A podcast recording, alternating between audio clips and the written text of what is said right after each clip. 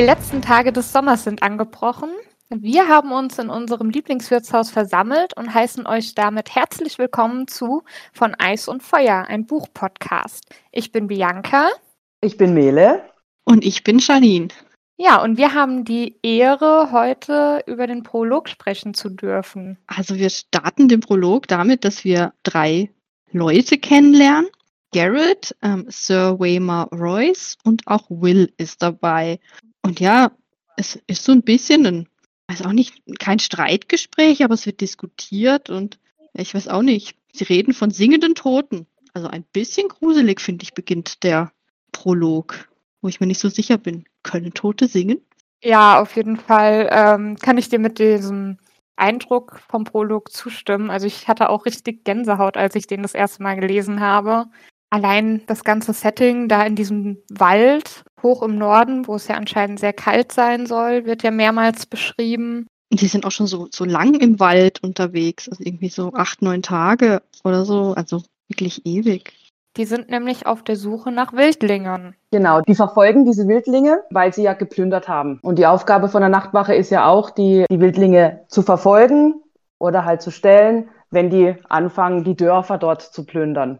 Und denen sind sie jetzt auf der Spur. Beziehungsweise waren sie auf der Spur, weil wir erfahren ja direkt am Anfang, Will hat diese Wildlinge aufgespürt, aber die sind alle tot. Und Royce glaubt ihm nicht. Erstmal. Also der will alles wissen, der ist die ganze Zeit nur skeptisch unterwegs, fragt die ganze Zeit aus mit seiner, wie nennen wir es, Arroganz? Mm, ja.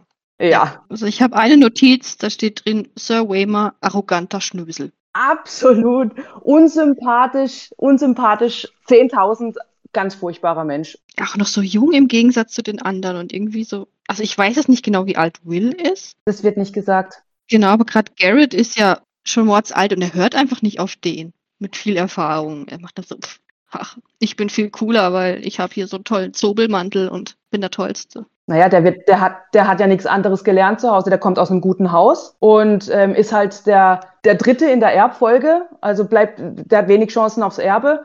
Und somit schließt er sich ja der Nachtwache an und ähm, wird dann halt gleich zum ähm, Vorgesetzten von den Grenzern. Er ist ja Grenzer.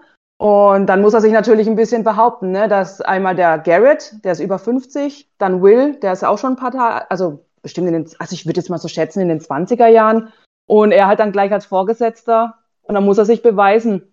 Und wenn er dann sowieso als Berufssohn ist, sage ich jetzt mal, da ist die Arroganz einfach in die Wiege gelegt worden. Ja, definitiv. Also das merkt man richtig, dass er einfach äh, aus einem guten Haus stammt und nicht viel tun musste in seinem Leben bisher. Aber man merkt auch, dass er schon auch ein bisschen unter Druck steht. Also er sagt ja später an einer Stelle auch, er wird von seiner ersten Patrouille nicht mit einem Misserfolg zurückkehren er will sich halt auch dann nicht zum Gespött machen, logischerweise. Ich meine, er, er ist sich dessen ja bewusst, dass er so jung ist. Und jetzt klar, der, die Blöße will er sich nicht geben, dass er dann ohne Erfolg kommt.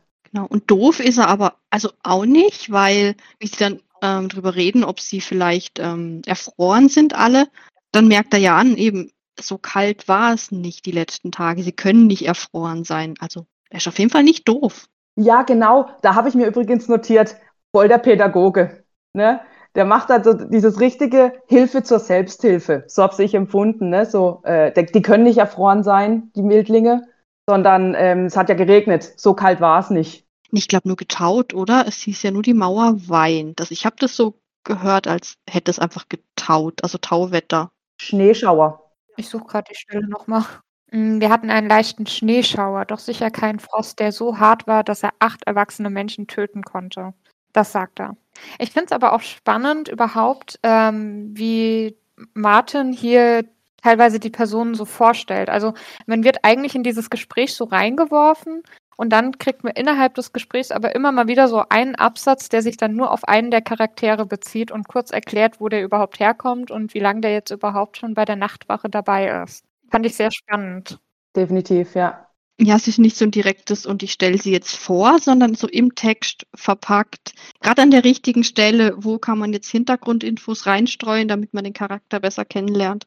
Ja, genau.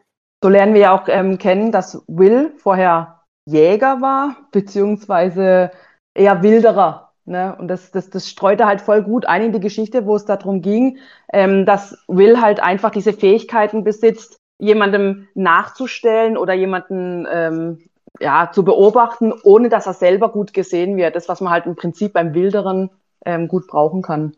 Aber auch so witzige Rechtsprechung irgendwie so, naja, also wir haben dich jetzt da beim Wildern erwischt, also entweder Hand ab oder du gehst in die Nachtwache. Überlegst dir. Ja, das stimmt schon. Ne? Aber ich hätte vermutlich auch gewählt, ich gehe in die Nachtwache. Hand, ich möchte meine Hand behalten. Ja, ich auch. Ja, ich glaube auch. Ich meine, ganz ehrlich, bei der Nachtwache wird ja auch zumindest ein wenig für dich gesorgt.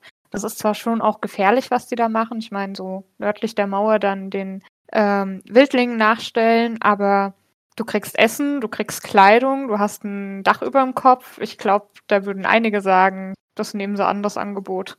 Ich denke auch, er wird vielleicht nicht so das mega tolle Leben vorher gehabt haben, wenn er wildern muss. Also der wird auch irgendwo eher in Armut gelebt haben. Weil jetzt die Frage auch, war das Leben vorher besser oder ist es jetzt besser?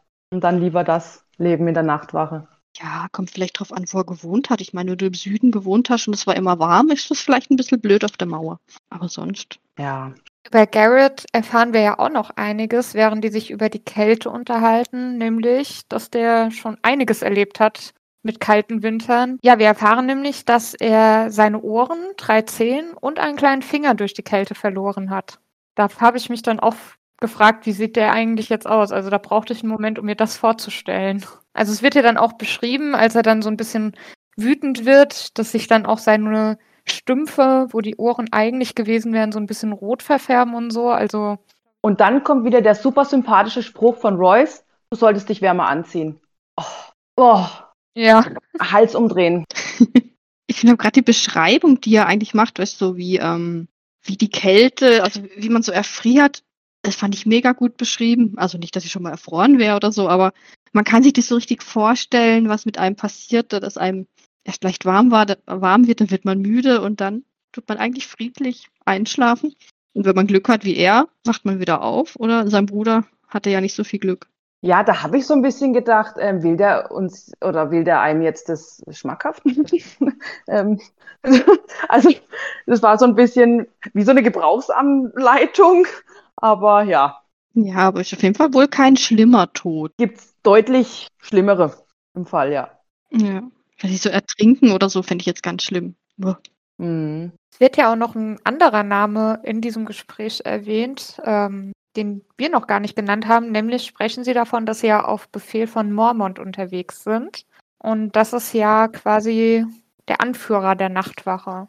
Das ist der Lord-Kommandant. Man sollte vielleicht noch mal dazu sagen, ich habe die Bücher bisher nicht gelesen. Ich habe nur die Serie mal gesehen und das ist jetzt auch schon wieder eine Weile her. Deswegen bin ich da noch nicht so ganz sattelfest, wer jetzt wohin gehört. Vor allem nicht bei der Menge an Charakteren, die da noch auf uns zukommt. Ja, ich habe die Bücher auch schon, äh, also die Bücher schon gelesen. Allerdings ist jetzt auch, das ist jetzt das letzte Mal jetzt so über vier Jahre schon her. Also ich lese sie jetzt auch quasi wieder neu.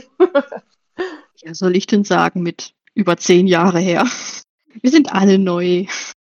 Ja, so ein paar Leute bleiben halt im Kopf, aber es gibt auch welche, wo du liest und denkst, ah ja, stimmt, ach, den gab's noch, ja, aber wer war das? Hm. Also gut, jetzt, jetzt Royce geht jetzt, also will das, ähm, will da also hin und dann gehen sie los, weil, weil er sich ein, ein Bild selber machen will. Und dann reiten sie los. Wobei Garrett ja nicht sehr begeistert von der Idee ist, der möchte ja eigentlich lieber umkehren.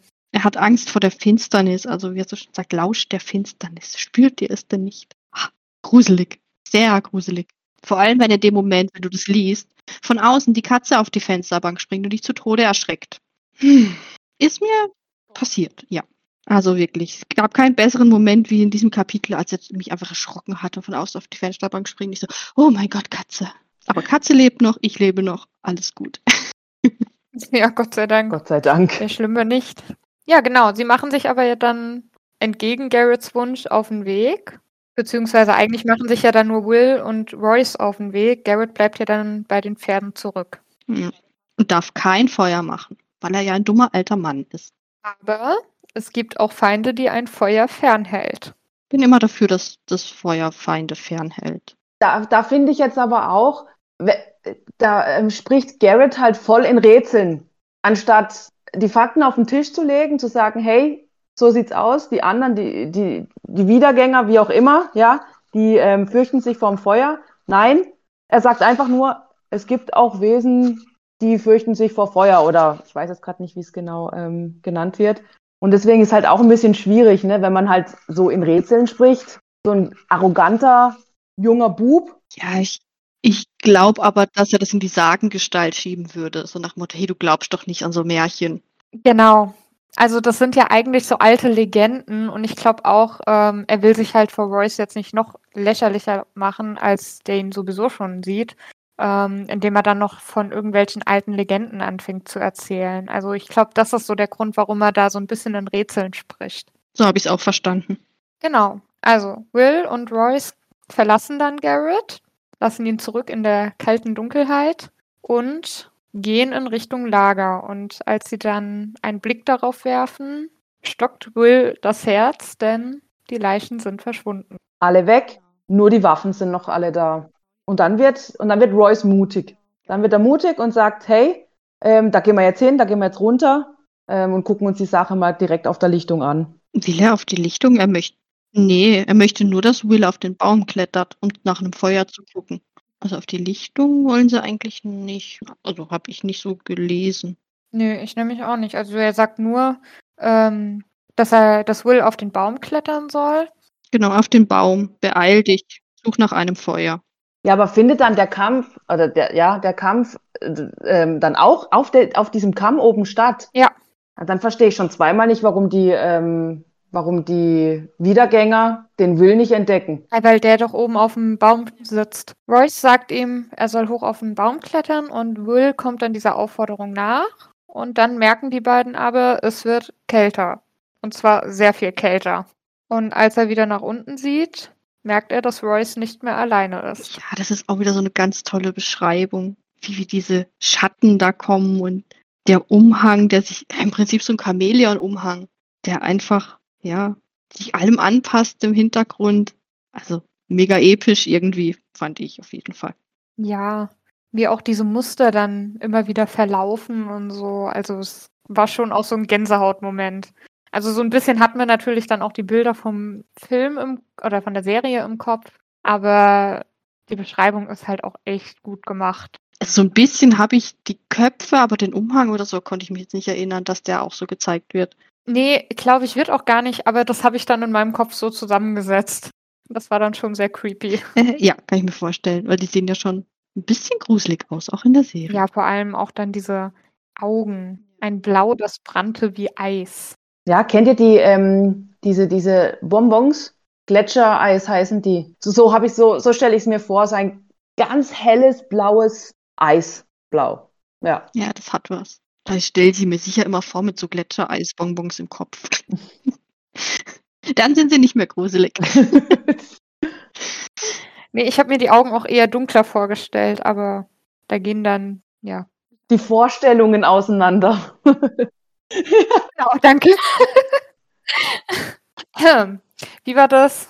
Ich bin richtig gut mit Worten. Ich sollte einen Podcast aufnehmen. Ja, auch die Beschreibung von, dem, von den anderen. Hoch ragte er vor ihm auf, hager und hart wie alte Knochen, mit Haut so weiß wie Milch. Oh, man kann sich's richtig gut vorstellen, oder? Ja.